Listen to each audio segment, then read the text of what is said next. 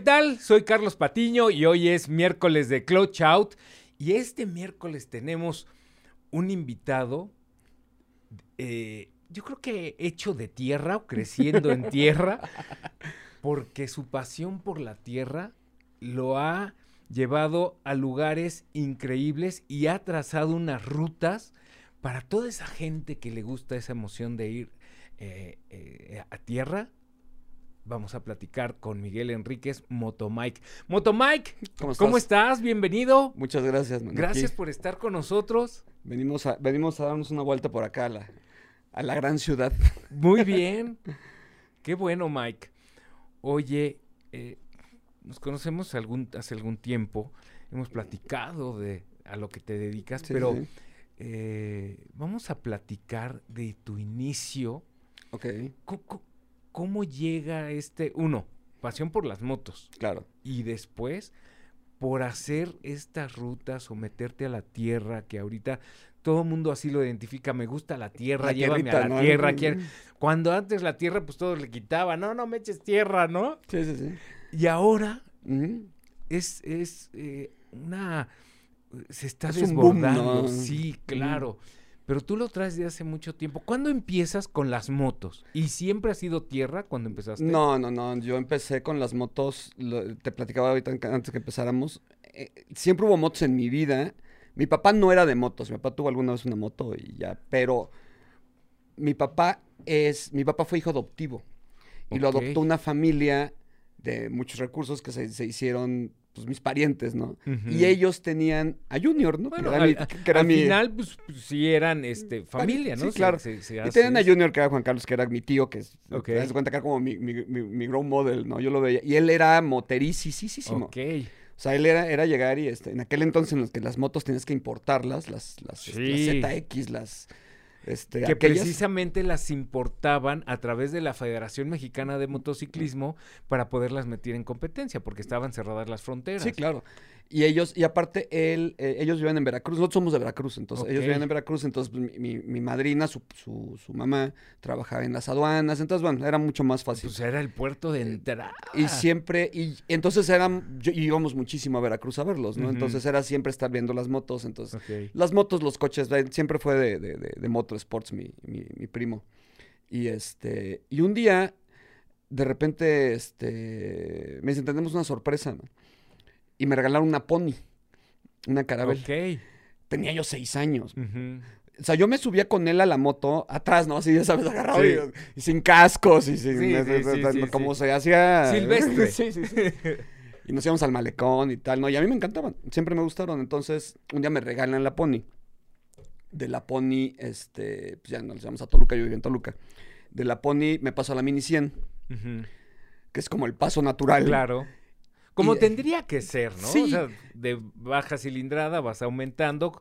Ahorita platicamos esa parte de, de los, de, de, los, de, de, esa, de esa obsesión que tiene la gente cerca de las cilindradas, uh -huh. ¿no?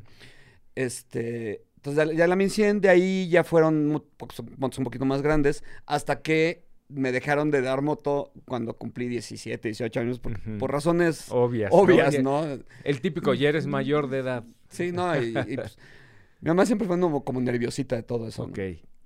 Después, muchos años después, yo me pude Y bueno, correr. entonces tu papá te deja. O sí, sea, sí. órale, te la regalan ah, no, y sí, dale, no, ellos, vamos. Mis, y... Mi papá y mi mamá siempre fueron como que no hay bronca, ¿no? Pero sí mi mamá sí le daba nervio, entonces claro. dejaron de, de, de, de, comprarme motos. Okay. Hasta que ya después, ya grande, este pues te queda el gusanito, ¿no? Y las ves otra vez y sabes que te gustan y tal. Y tal. a lo mejor haces otras cosas. Yo hice mucho, muchísimo ciclismo de montaña. Uh -huh. Muy loco también, o sea, cosas así de, ay, vamos a atravesar el país, ¿qué les parece? Y nos íbamos de Coatzacoalcos a Salina Cruz por terracerías, ¿no? Atravesando todo el nudo mixteco y cosas en las bicis, uh -huh. sin dormir, o sea, era de, vamos a hacerlo lo más rápido que se pueda. Entonces hacíamos tres días, dormíamos dos horas, nos parábamos y le damos otra vez. Entonces siempre me, siempre ha sido como esa cosa, ¿no? Órale, qué, y qué, este, qué buena onda. Y entonces de repente, un día, muy, muy basado porque este, tuve mi, mi primera pareja con la que viví, uh -huh. este, a la que le llamamos la que se llevó el refri, porque cuando se fue se llevó el refri. ok. Y este, y ella, un día me dice, no, estábamos platicando de las motos, me dice, ¿ya viste que, que con Fonacot puedes sacar una moto? Porque aparte no, no era, ya sabes, no era el clásico que no tiene, no tenemos lana para que te compres una moto. ¿no? Y un día ella bien linda me dice, ¿ya viste que en Fonacot puedes sacar una moto? Digo, ¿a poco? Y empezamos a revisar. Y entonces me fui a Honda y compré una Twister 250, que es una motasasasasa, Sí, sí. hechas en Brasil. Y este... Las motocicletas 250 vinieron a cambiar el motociclismo. Sí, sí, sí. No sé después de de esa, acuerdo después de esa, ¿no? después de esa introducción de, de esa línea de 250 que Ujú. era la Y en diferente... Phaser, Exacto. la- era la Phaser, era la Twister, este, Pero a Suzuki no me acuerdo que A así, que través del tiempo y de las épocas, las 250 siempre han marcado diferencia Ah, bueno, sí, en sí, las sí. épocas y entre cilindradas y ha sido la base para desarrollar muchas Es la, cosas. es la moto grande, ¿no? O sea, es como el paso entre las motos chiquitas, las 125, etcétera, que, que, usan, usa- que usan los niños. Y las motos de adulto, ¿no? O sea, porque si hay una categoría 250 en, en, en, en- en las pistas, ¿no? Ujú. Y hay categorías 250 en, en enduro y hay categorías 250. Entonces, es, es la moto grande, ¿no? Y, y- y también eh, en Europa eh, marca la diferencia para licencia. Que Sí, ah, sí, exacto. de- o sea, Sí. la 250 sí, es el, el cuando- carnet A y el carnet B es, el... Exacto. Que de hecho esa es una de las razones Ajá. por las que la 690, por ejemplo, trae los mapeos. ¿No? Es para sí. que, para que, para limitar el, el- caballaje y que te puedas sacar el, el- el carnet A y ya cuando tengas edad de tener el carnet B, nada más le cambias el, mapeo que pues, es una tontera, ¿no? Pero, Pero, Pues, es la- pero, pero- pero es la, es la realidad. O sea, es, no, no me refiero a que ya parece que va, no, este, como tengo carnet, ah, solamente le voy a poner mapeo uno, ¿no? Ok. Pero bueno, entonces de eso, entonces compro esa con la que volví a andar en moto Y empecé a hacer cositas así. Iba, iba a trabajar, regresaba. Yo vivía en Toluca y daba clases. Yo trabajé muchos años en, en el centro de diseño de General Motors. Ok. Y saliendo me daba, daba clases en la Ibero. Entonces me iba yo a, a dar mis clases a la Ibero en- por, la, por la libre de Toluca. Daba mi clase, regresaba y empecé a usar la moto mucho. Después de ahí me pasé a una SB650 de Suzuki, que era la Sport Turismo, porque era como que la onda que me gustaba, ¿no? O sea, el, el- yo nunca fui ni de pista, ni fui, este, de ni tampoco ¿no? de, De- de- motos choppers y esas cosas. Este, platicamos ahorita de la Triumph, ¿no? Pero ahorita hablamos de esa parte. Y este, y con esa SB empecé a hacer un poquito de cosas más largas, este, empecé a hacer, a hacer un, un poco de, de viajecito, etcétera, ¿no? Pero era... Pero todavía era en la carretera. Sí, sí, no, y siempre fue El como muy... mototurismo. Sí, sí, sí, y muy, muy, muy banquetero también, ¿no? El Ujú. asunto y tal. Este, vienen muchos recambios en mi vida en los, en los que tuve que vender la moto, este, me separé, me- etcétera, etcétera.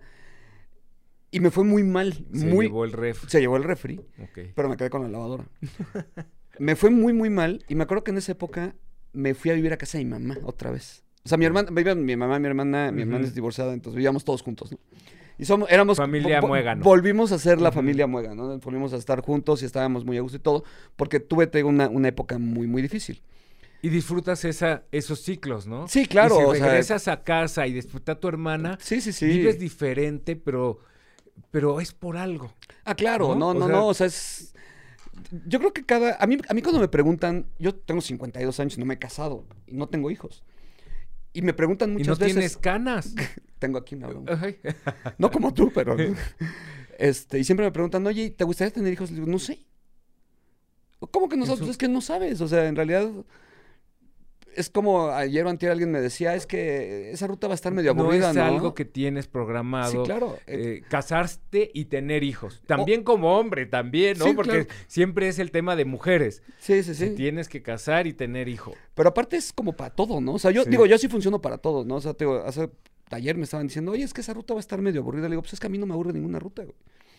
O sea, yo me subo a la moto y si la... Y, y- y- y- O sea, tú estás viviendo al día. Claro, o sea, creo que así es como... Digo, yo no le digo a la gente cómo vivir, pero yo así vivo. O sea, ¿no? programa ciertas cosas. Ah, claro, sí, sí, o sea, me encanta mi chamba, Tus mis viajes. negocios, et- etcétera, ¿no? Pero, Sí.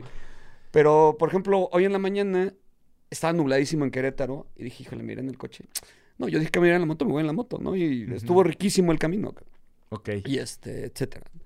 Entonces, este, entonces, en esa época de crisis, me sale un- un- una chambita y me quedan 30 mil pesos libres. Entonces llego y mi, mi mamá, este, pues llego y me acuerdo que me siento en la orilla de la cama de mi mamá, le digo, "Oye, mamá, ¿Qué pasó? Fíjate que tengo 30 mil pesos.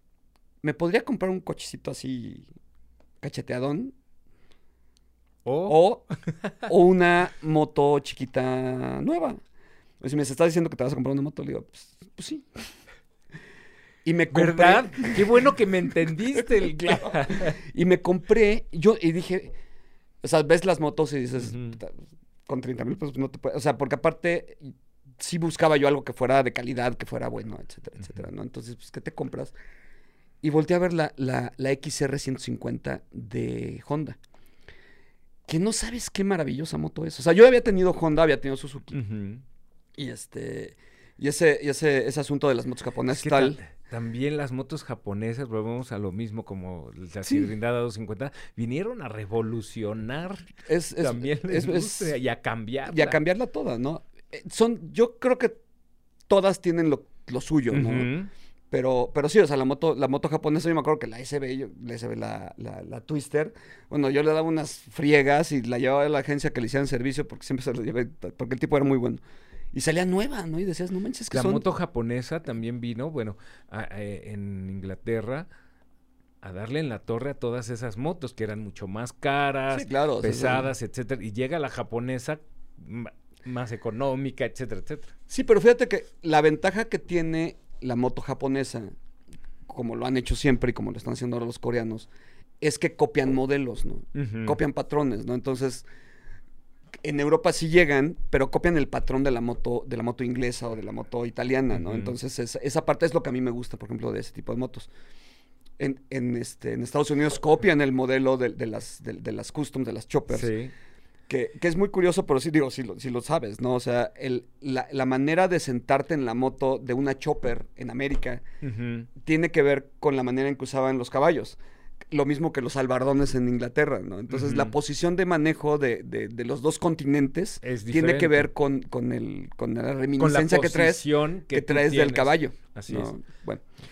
Entonces, Y de ahí se desprenden otras cosas. Por eso eres los que le llaman eh, el símil del caballo a la moto, Sí, claro. etcétera, etcétera, etcétera. Entonces pasa eso y me compro la, la, la, la 150 y con eso empecé a hacer cositas, ¿no? O sea, en el Nevado de Toluca me subía, regresaba y tal, pero, porque no, pero no sabía yo andar en tierra, ¿no? Y sabía que sí entendía que había una manera diferente de manejar la moto.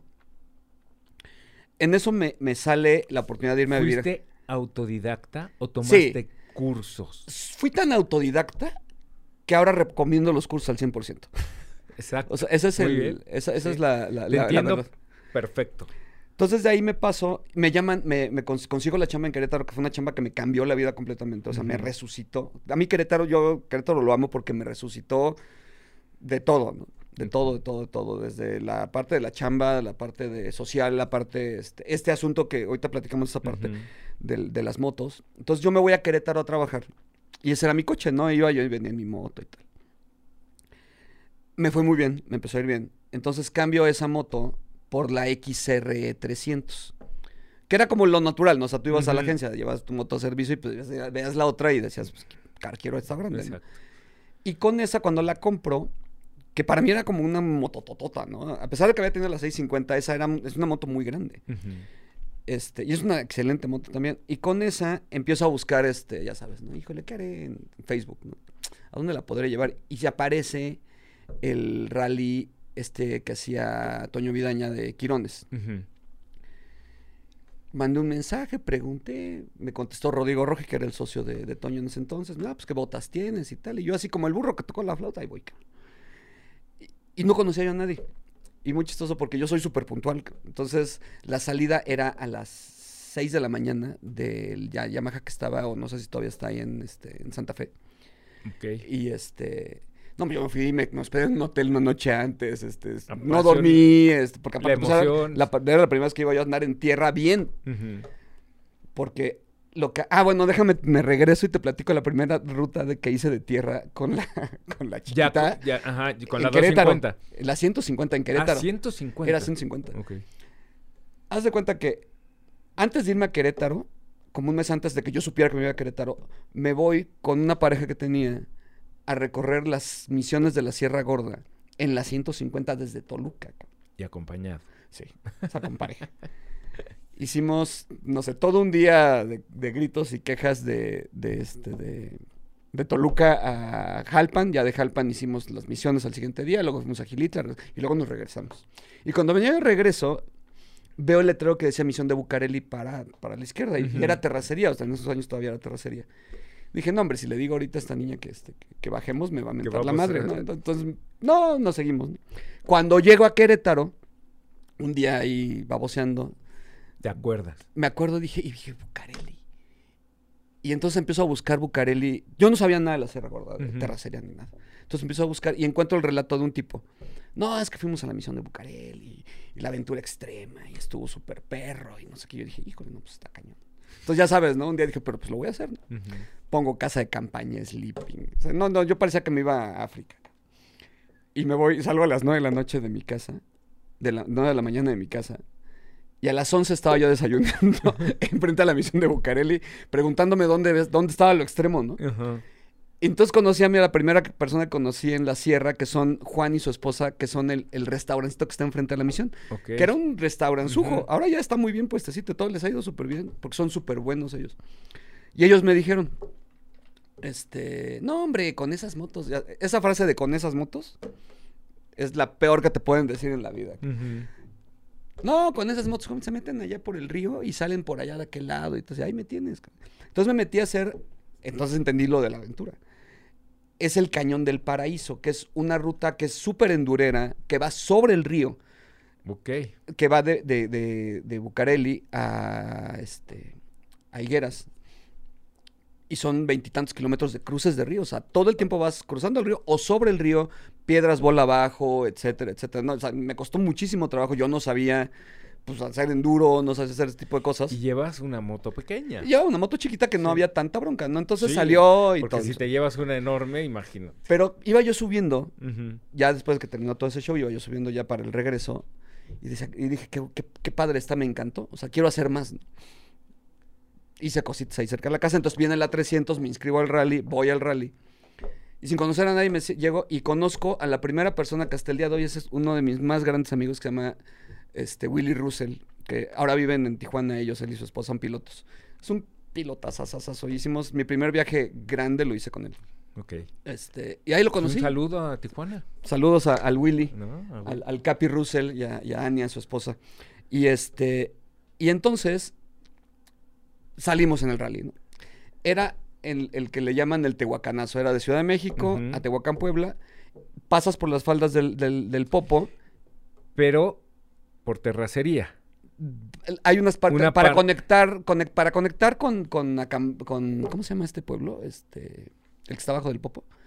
Este, Sí, me- bueno, el, el pueblo este del Popo, tienes que, todo eso es carretera, o sea, era periférico, etcétera, etcétera. Y ya ahí conectabas con la tierra. Ibas a las faldas del Popo y este, o Zumba, ¿sí? este, y bajabas por un tobogán, etcétera, y Ahí conectabas donde con desayunan todos los que van para allá. Sí. En En este, agarrabas un, un- un tunelcillo, pasabas por el bosque y salías a la parte desértica de Puebla, por Atlisco y toda esa, esa Ujú. zona. Tenía una subida que le dicen la, la subida maldita que yo nunca la pude subir. De hecho, te quiero regresar porque digo, yo creo que ahora ya la podría subir. Dos veces hice esa ruta y Y- jamás la pude subir. Ok. Y este, y ahí conocí a mi segundo amigo, Pedrito. ¿Cómo estás? Este, Pedro Sergio Torres, que es un- una leyenda del, del- del- del doble Ujú. propósito. Ellos son los, este, él es el dueño de Moto Alpine Ok. y sí. este, organizador del Sol a Sol, etcétera, etcétera. Él, cuando no podía subir la moto, y aparte es endurerísimo, es buenísimo el enduro, me dice, oye, tengo ganas de probar esa moto, ¿me dejas subirla? Y ahí voy. Le digo, pues agárrala.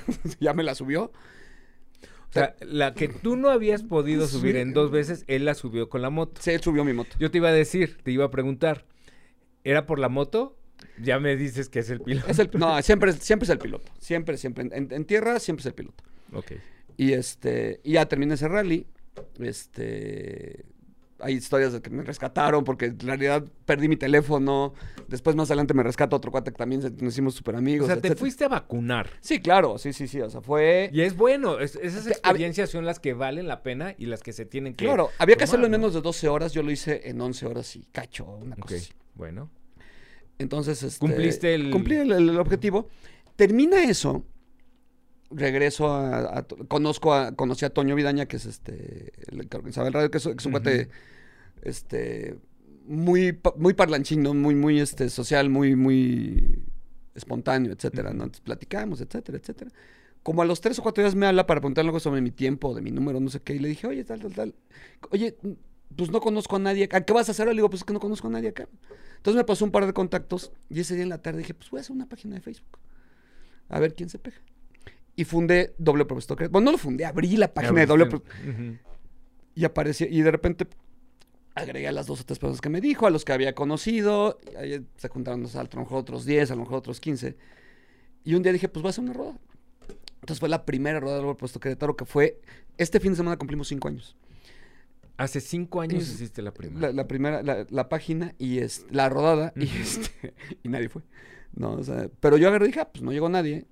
Pues la voy a hacer de todos modos. No, entonces hice la, la ruta, tomé fotos, ya, y regresando. Lo que hago, desde ese día lo hago todos los domingos. Estuvo padrísima la ruta, aquí están, ojalá la, la siguiente. Me fui yo solo, pero ojalá la siguiente venga. Pero hiciste tal, tal, tu reseña, o sea, tú Se hizo la reseña completa. Hiciste, todo el show. Y así pasaron tres, o sea, que... Y yo seguía buscando caminos, Ujú. La misma bici de montaña. Y yo también soy escalador en roca. Bueno, fui muchos años escalador en roca, alpinista, etcétera. Entonces todo eso te hace conocer mapas, este, geografía. Claro. Entonces ya empezaba yo como a empezar a buscar por dónde me meto, qué hago, tal. ¿no? Hasta la cuarta rodada apareció un cuate que se llama Héctor Ferra. Saludos al, al- al- al- al Ferra. Fue mi primera víctima.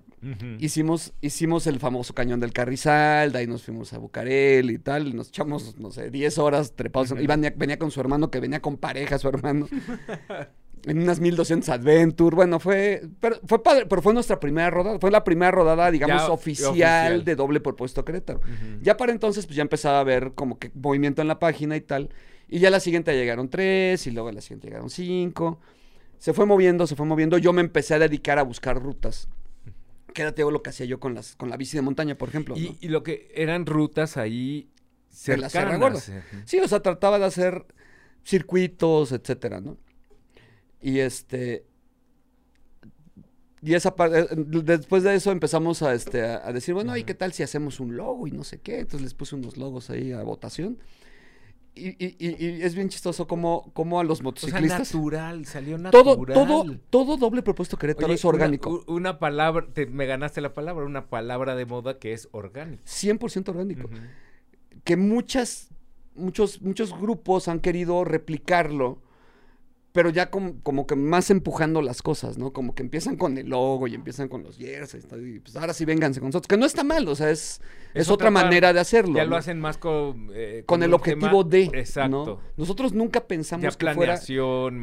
El día de hoy tenemos dos mil y pelos de, de- de miembros y hacemos rodadas de 70 personas y viene gente de, de Tampico, de Yucatán, de Puerto Vallarta a rodar con nosotros, ¿no? Cuando hay una ruta buena, de repente se juntan y dicen, oye, ¿cuándo va a ser? No, pues tal, tal, ah, pues te caemos. Entonces llegan y, y viene la gente. Ahorita vamos a platicar un- otras cosas, pero ¿te has dado cuenta en lo que se ha convertido más allá de lo que hiciste de estas rutas en tierra? O sea, ¿te has puesto a pensar que le has hecho ver a esta gente que va a rodar la historia de México? Ah, claro, esa... O sea, e- e- eso se- también se dio natural. Sí, y es algo que yo traigo. O sea, a mí, yo soy un tipo que lee mucho, o, leía mucho. Este. Ah, tengo una cosa en los ojos, no me deja leer mucho, pero leí muchísimo. Yo tengo una educación clásica muy clásica. O sea, yo tuve tutores en las tardes en mi casa, etcétera, etcétera. Entonces, sí soy una persona que le gusta la historia, el arte, la cultura, el ese tipo de cosas. Yo soy, yo diseñador industrial, ¿no? Este. Entonces, sí, sí tengo toda esa, esa vena, ¿no? Que, Sí, que- toda esa visión sí. que, Entonces- que debe de tener. Entonces, obviamente, pues a mí me dices, oye, este, una ruta por la sierra, pues obviamente te vas a encontrar un puente tirado y entonces, pues de repente, oye, pues este puente, ¿qué onda? ¿no? Y por eso hicimos lo del tierra adentro, ahorita platicamos esa parte, pero por eso hicimos lo del tierra adentro, de ahí surge lo del tierra adentro. Estos, los circuitos de las misiones, este, etcétera, el O sea, por, qué, por qué llegaron los, los, los frailes Desde allá, que etcétera. tú hiciste tu rodada y que veías las haciendas, dijiste esto. Sí, pues es parte de lo que, tiene ti- tienes que, que- que- que- que señalarlo, ¿no? O sea, es como... Pues es que si no, no tendría chiste. Claro, para irte a la tierra y esto, Sí, y claro. ver, ah, mira un árbol, mira un cactus, mira eso, o sea, Sí, no, o sea, sino tener una historia y que se conozca. sí, claro. o sea, hay cosas como, por ejemplo, hay un pueblito hermosísimo de la Sierra Gorda que se llama El Doctor, ¿no? Así se llama. Se llama El Doctor. Ese pueblo, lo que es ahora la delegación municipal, fue casa de moneda. Porque abajo hay una mina que se llama Maconi. Sacaban tanto oro que tenían que quintarlo para este Para po- poderlo poderlo este o- transportar. digo no me sé bien bien el proceso Sí, la porque historia, hace, pero- hace, hace- en todas esas épocas, pues tenían cada estado sus billetes. sí claro Y tenían sus monedas, etcétera, etcétera, etcétera. entonces hacían todo esto era como una especie de real de 14 este pueblito entonces te, te- te vas encontrando cosas que dices pues es que esto vale la pena rescatarlo o puntualizar a la gente hay gente que te pela y te dice oye qué padre hay gente que no le importa no Claro. que le vale no este Pero- pero Yo creo que se llevan algo. Ah, o sea, no, de que voltearon, vieron, se les quedó ese lugar en la, en la, en la cabeza. Aunque. Hay una, hay una, hay una ruta, por ejemplo, este, que a mí me enseñó Héctor Klunder. Héctor, Héctor Klunder fue una de las primeras personas con las que yo salí, después de lo del rally, después de que hice lo de la página y tal. Héctor tenía un grupo en aquel entonces que se llamaba Just for Fun, que era un chat de, de, de, de, de Face, de. WhatsApp.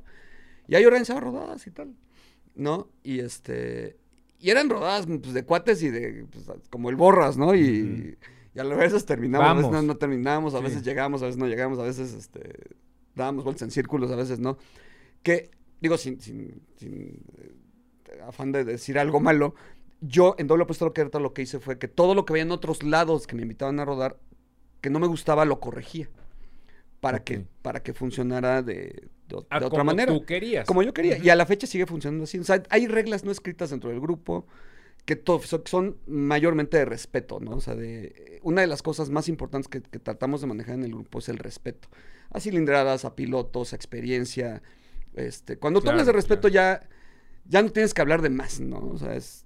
¿Por qué? Porque, Eso o sea, es. porque en una rodada Sí. tú tienes una Itálica 125 y tienes una 1200 Adventure aniversario y los dos vienen rodando igual. O sea, vienen en la misma ruta y vienen haciendo lo mismo y se ayudan y platican y se echan una chela, etcétera, etcétera. ¿no? Eso es algo de lo que fomentamos muchísimo. Mucha gente por eso rueda con nosotros. Entonces, este, vuelvo, vuelvo un poquito a la historia.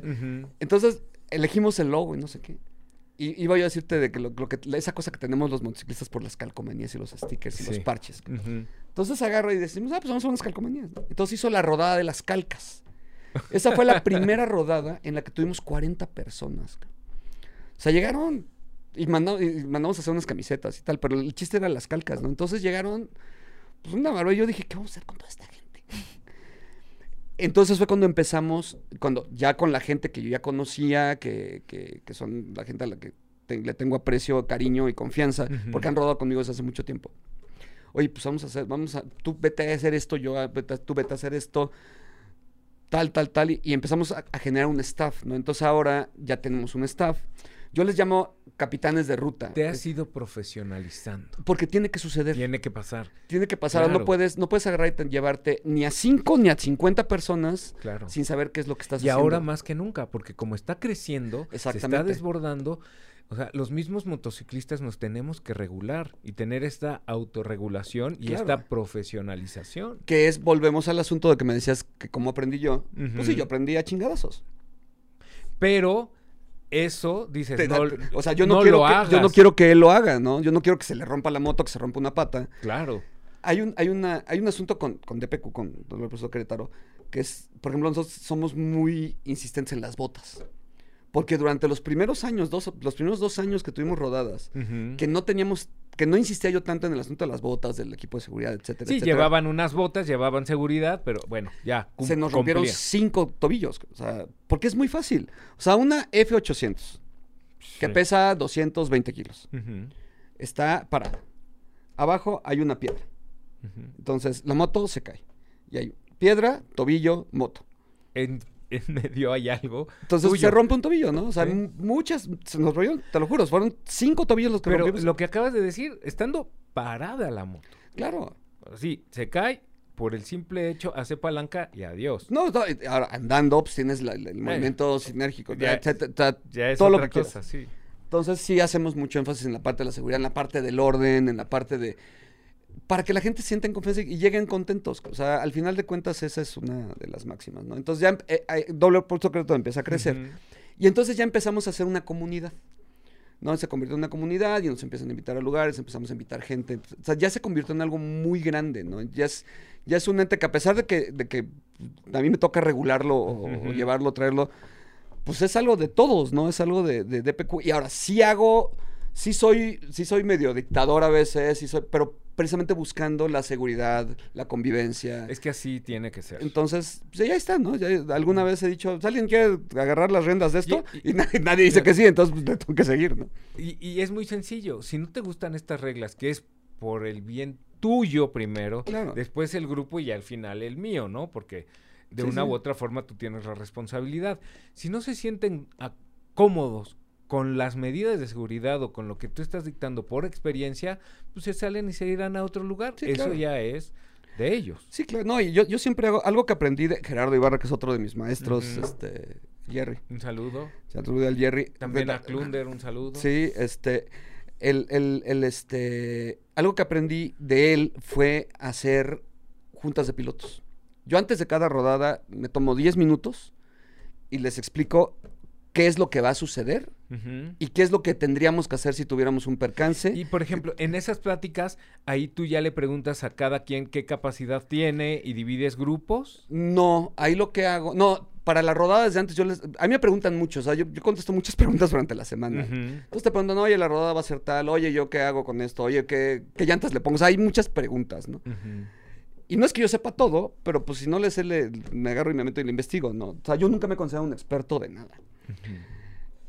Ahora, la rodada se hace por convocatorias. Y sí les digo, esta es intermedios, esta es de Ah, novatos, ok. esta es de tal. Cuando las hacemos generales, o sea, cuando es una rodada para todas las motos, entonces, yo nunca he sido fan de, de- de separar los grupos, porque los grupos se separan solitos. Lo que hago es que pongo monitores en medio. Ok. Entonces ya es lo que, ya solitos los, los más rápidos o los que este, se pueden ir más rápido se, se van adelante y los otros se van atrás. Y hay una persona, entonces yo claro. ya voy a una persona que, tengo una persona monitoreando en medio y hay una persona que está barriendo. Entonces ya sabemos, este, obviamente Mm. cuentas, cuentas a la gente cada vez que te paras. Sí, este, claro. Y ya, no, o sea, es, es- es algo que ya, ya nos, se nos da muy natural, pero sí tratamos de hacer esa parte de la seguridad y todo eso. Muy bien. Y de hacer todas esas, de alguna de las rodadas grandes, alguien me dice, oye, pues sí está padre, pero son un chorro de motos. Digo, pues es que pues, es abierto. Es, ah, es otra cosa que iba a decir, o sea, nosotros no somos un club, ¿no? O sea, la gente va, viene, siempre llegan nuevos, a veces hay algunos que siempre son, hay veces que, este, que, no o sé, por que... temática. Por, por el tema, o pues, si la- oh, es que, ¿sabes qué? Es que me gustan las facilitas, es que a veces que hacemos desayunos para ir a- el domingo de desayunar con la pareja, pues son las que llegan muchos. Entonces, es- en realidad no, no es un lugar, no es un club, no es un motoclub, no es un... Eso sí, si quieres una calca del puesto Querétaro, tienes que rodar con nosotros. O sea, esa es... Y esa, esa es una calca que, por ejemplo, ayer hice una dinámica de... del- me regalaron unos pases, unos, unos registros del sol a sol. Y este, ayer hice una dinámica de, ok, pues, si les regalo los registros, ¿sabes? porque yo, ¿para qué los quiero? Los voy a regalar. Claro. Este, nada más que tienes que poner una descripción de tu mejor viaje en moto y una foto de tu calca de DPQ. Y ya, ¿no? Pues le regalamos unos cuantos, ¿no? Y Motomike regaló otros y tal. Entonces, eso sí tratamos de hacerlo, de, de que ser, de que quieres la calca, quieres este, el Claro, jersey, quieres alguna esto. fidelidad con, Pues, pues, con el ve- grupo. Y, y no es que, deja tú la fidelidad, porque pues tenemos gente de otros grupos, por ejemplo, los de al lado de, de- al lado tenemos a Hidalgo no, que pero tiene es modo esta creación de comunidad. Claro. O sea, creas una comunidad Sí. y eso les ayuda, eh, se sienten parte de. Sí, y, eso es, eso es importante porque ya te, al sentirte parte de, te sientes seguro. No, yo, yo, yo siempre me voy hacia ese lado, ¿no? Que es el de la seguridad. La seguridad, claro, claro. Entonces, te digo, en esas rodadas gigantes, me dice alguien, oye, pero es que son muchas motos. Digo, "Pues sí, pero pues es que son abiertas. Me dice, ¿y si la haces para nosotros cinco y nos cobras? Yo, pues, pues bueno. Y entonces, platicando con otro cuate, surge Motomike. ¿No? Y, y hicimos, ahí sí hicimos la empresa, el logo y todo el show, lo hicimos como... Claro, porque ahí fue ya otra cosa. Pero- ahí sí es. Eh, no me lo es- tomes. a No, es un. eh, todo está profesionalizado, pero esto ya te están pagando por algo. Y Exactamente. es un servicio. Estás Entonces, creando un servicio, tiene que haber una, una cierta formalidad. Claro. Y empecé a hacer cositas, ¿no? de, de- de- de una rodadita. Y entonces me empecé a dedicar a hacer rodas, por ejemplo, de novatos. No, este, a ver, vente, si no sabes, no, no, no, si no le das mucho a la tierra, te gusta el... Ahorita, por ejemplo, tengo una de motocamping, ¿no? Dentro de dos semanas, Ujú. Que es una rodada muy fácil, muy bonita, paisajes padres, llegas a un camping, cenas, a- y, y ¿qué pasa? Que pues vas Digamos, despacito, El lado romántico. exacto, los vas esperando, les vas dando tips de manejo. Tampoco soy instructor, es algo que yo jamás me considero instructor. Te puedo dar un tip, te puedo decir, oye, a lo mejor por, Por claro. este, en la ruta te puedo decir, oye, ¿sabes qué? Mira, te estás cansando mucho por esto y esto, pero, pero dar un curso no me siento con los talentos. Hay mucha gente que un día se levanta y dice, voy a dar cursos y dan cursos, ¿no? Pero no, yo la verdad es que no, no, no, me, no me siento con, esos, con esas habilidades, ¿no? Entonces empieza Motomike y al mismo tiempo seguimos llevando doble puesto Querétaro. Entonces, ¿qué empiezo, ¿qué empiezo a hacer yo con doble puesto Querétaro? A buscar rutas. Entonces ya me empiezo a dedicar Ahí- a buscar rutas, ¿no? Ahí, a- ahí A trazar. Claro, y esa parte de que te están pagando por algo, te empiezas a profesionalizar. O sea, todo lo tienes profesionalizado, pero ahora con un tema empresarial. Claro. Entonces, le tienes que dar un servicio a estas personas que te están buscando. Ya no te van a contratar lo mismo. Entonces, tienes que empezar a generar esas eh, necesidades que tiene la gente. Entonces, busca, empiezas a buscar las rutas. Pero esa es, esa es una parte, pero esa es la parte del negocio, ¿no? O sea, Sí, y yo- claro. y yo- Esa es la parte del Sí, negocio. pero realmente a mí lo que me gusta es buscar rutas. O sea, mí- yo, yo mis ratos libres estoy metido buscando. O sea, yo para hacer una ruta, si es una zona que conozco, a veces digo, ay, mira, por allá va ese camino. Ay, luego lo checo. Y entonces en un rato no tengo nada que hacer, ah, me había un camino tal, entonces empiezo a buscarlo, primero en Google Maps, lo clásico y tal, después tengo cartas topográficas, y después está el Basecamp, que también, en el que también tengo cargadas cartas y entonces empiezo ahí a hacer Porque están las carreteras federales. están las carreteras privadas, están las federales, están las estatales, están las, las, las, las locales, que son las, de comunidades, y están los caminos vecinales. Los caminos vecinos. y están las, los caminos que conectan comunidades. Entonces, ¿qué es lo que hago? Bueno, pues voy, voy, voy ha- haciendo, me estoy en la computadora, pues mira aquí, por acá, a lo mejor puede conectar con esto, tal. Y a la siguiente que tengo chance me salgo y recorro ese pedazo. Te vas a tu scouting. ¿Me gustó? Ah, Ujú. ok, tomo notas, regreso, lo pongo. O ves qué otra Otra opción, hay. ent- Obviamente ya para empieza, cortar, te empieza a trazar de... Empieza la creatividad. Exacto, y ahí ya, ya trabajas con el GPS en el cual le pides que te mapee, a ver, vamos a ver si podemos mapear de aquí a allá. Hay muchas cosas que suceden en, en, por ejemplo, en Hidalgo, entre Hidalgo y Querétaro, hay muchos caminos que se abren o que están abriendo y que este, pues no los tienes en los mapas, entonces, ah, mira qué padre. Y, Va o- cambiando, O, al va revés, ¿no? Te, van encementando ciertos caminos, entonces quieres buscarle la vuelta, etcétera, etcétera. Entonces ya, ya lo que, lo que, lo que empieza a hacer con esa parte es este a empezar a crear un catálogo de rutas. Entonces, ¿Cuántas rutas tienes al momento? no sé, Ya perdiste la cuenta. 100, 150, 200, no sé, o sea, son...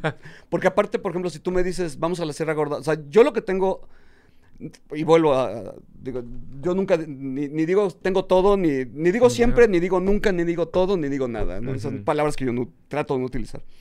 Pero sí conozco mucho de la sierra. Entonces, si tú me dices, oye, sabes que estamos en Bernal y quiero llegar a la presa Simapán, pues ya- yo te pregunto, pues, ¿y qué tanto te, No. te quieres tardar? Por man? un caso mío, que tú me digas una ruta y la desconozco. Digo, bien. O sea, no sé, me dejo llevar por ti. Claro, pero sí, pero te- si te pregunto, oye, ¿qué quieres? ¿Carretera? Pues vamos, por- ¿quieres tierra leve? Ah, Pues hay una tierra leve. ¿Quieres ir a partirte de tu madre? Pues mira, tenemos tres maneras diferentes de partir de tu madre, ¿no?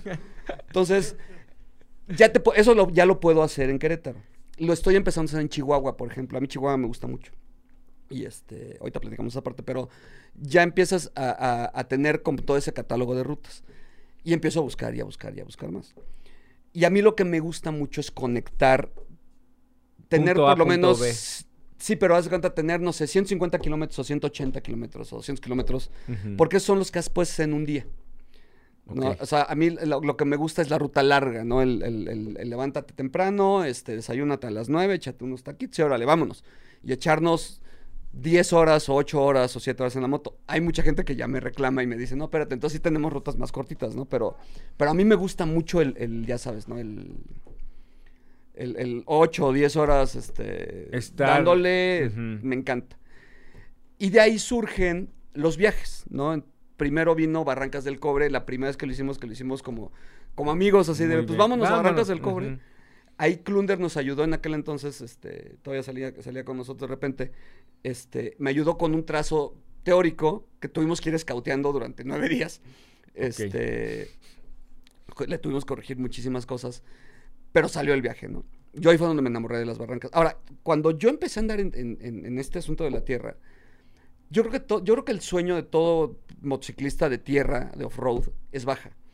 Sí, o la sea, baja. yo creo que es como, como todos lo tenemos en el bucket list. Y te decía hace rato que yo no tengo bucket list, pero pues ese a lo mejor sí está.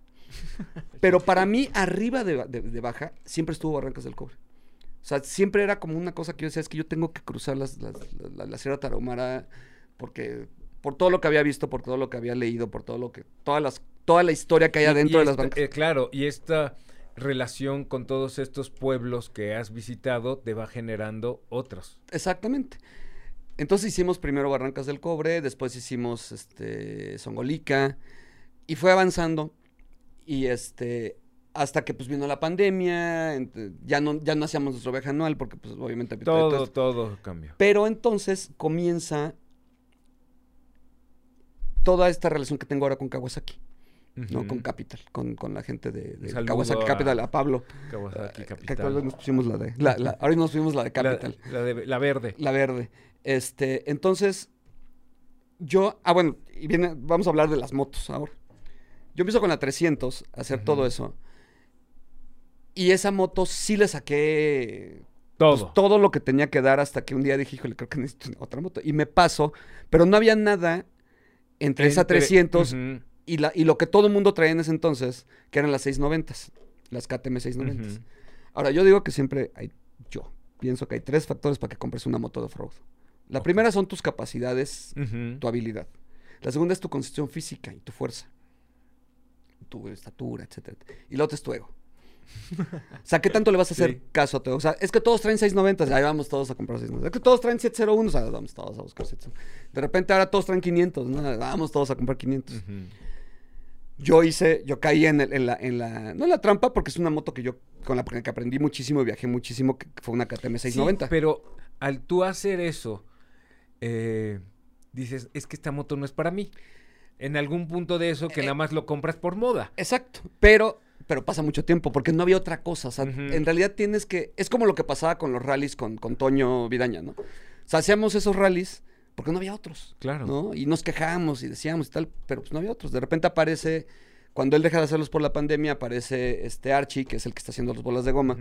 Y él toma, hace lo mismo que yo hice con los, con los grupos, ¿no? O sea, él ve lo que no, le gustaba de... a crecer y em- ahorita muchísimas cosas y a nacer, ¿eh? Exactamente, y empieza, exacto. Y, y empieza a, este, eso es algo que no podemos platicar. pero, pero, eh, ¿qué es lo que pasa? Que hay una evolución, ¿no? O sea, el siguiente paso es una evolución, lo que está haciendo Archie, y seguramente va a haber un siguiente Y- paso. Y, qué bueno, paso. y que se mejore y se mejore y se mejore. A ver, lo que buscamos todos en, eh, en general en la vida es que haya competencia. No puede quedar en una persona hacer algo, Claro. porque la competencia le beneficia al usuario. Sí, no, y, va, a haber, va- va a haber un siguiente paso, ¿no? Que está cocinándose por ahí. Entonces, están sucediendo todas estas cosas y este... Y te digo, yo, yo paso de las 690, que de- con esa hice muchísimas, con esa fue mi primer viaje a Barrancas, etcétera, etcétera. Me alguien me la compra porque aparte, un día llegó alguien y me dijo, te la compro, te la compro. Le digo, güey, no la vendo. Te la compro, te la compro. Y dije, bueno, está bien. Y mi socio tenía una 701 Ahí, él, él a su moto, ¿no? Le dije, oye, me quedé sin moto, pues que me dice, pues quédate con esto, entonces pasé a la 701. A esa, esa no la baja, la primera sí la bajamos. Ok. Le, le pusimos el Cubalink y Ujú. le acomodamos la suspensión y tal, porque pues yo mido 1.60 acá. A esta otra, lo que hicimos Sí, fue son más, muy altas. este, lo que hice fue manejarle las suspensiones para que no me quedara tan alta y a la hora de subirme, bajar, etcétera, etcétera. Y era una moto con la que me peleaba yo muchísimo. O sea, muy padre, muchísima potencia, pero me peleaba yo mucho con ella. Pero no había otra opción. O sea, no había algo que pudieras O sea, meter te entre la fregabas 300 con esa porque entre no la había más. 300 y la 700. No, era a lo mejor alguien me decía, no, pues cómprate una 350 y mueve. Le digo, a ver, esa es una moto de enduro. O sea, lo que yo hago no es enduro.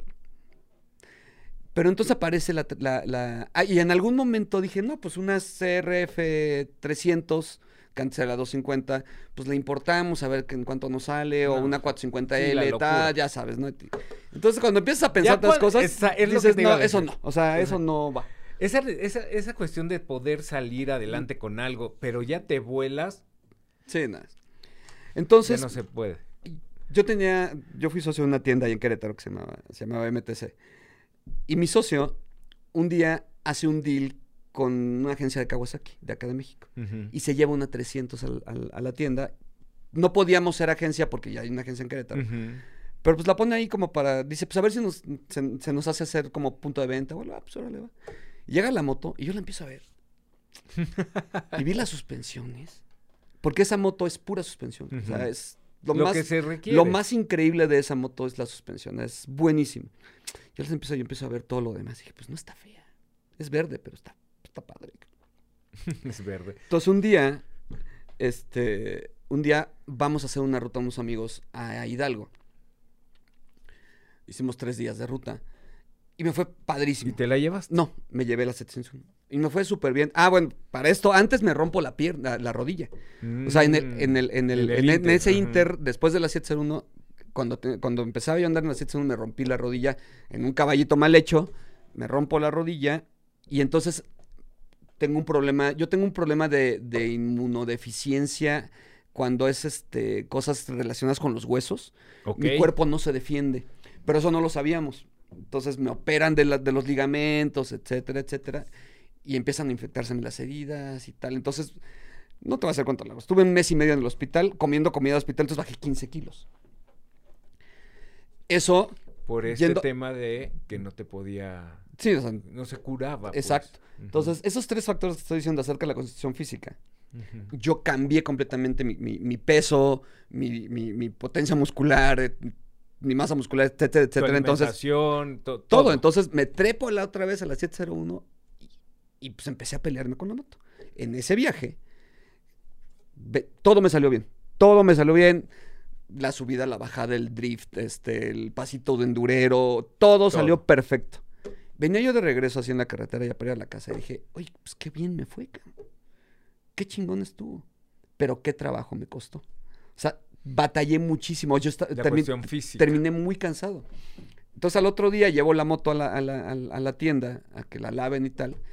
Y le digo a Cristian, ¿sabes qué? Me voy a quedar con la 300. Voy a vender esta. La vendí en 20 minutos. Me la compró Fernando Sierra. Ok, es, sí. Este, un día la puse, a los 20 minutos me llamó, oye, apártamela. Y a las 12 menos fue por ella. Muy Y bien. entonces agarré la otra.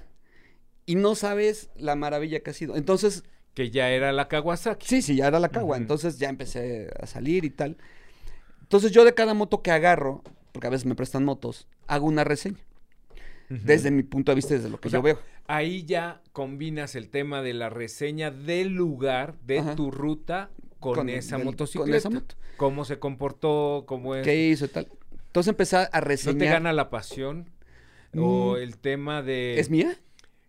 No que sea tuya, sino porque... Por la marca. No. Fíjate que no. Para mí las motos son motos.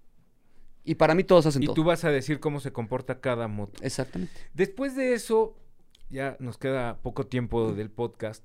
eh, ¿Cómo empiezas a generar ya estas rutas?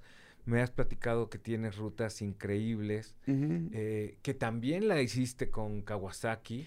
Eh, viene este asunto, cuando compro la cagua, se acerca conmigo Pablo.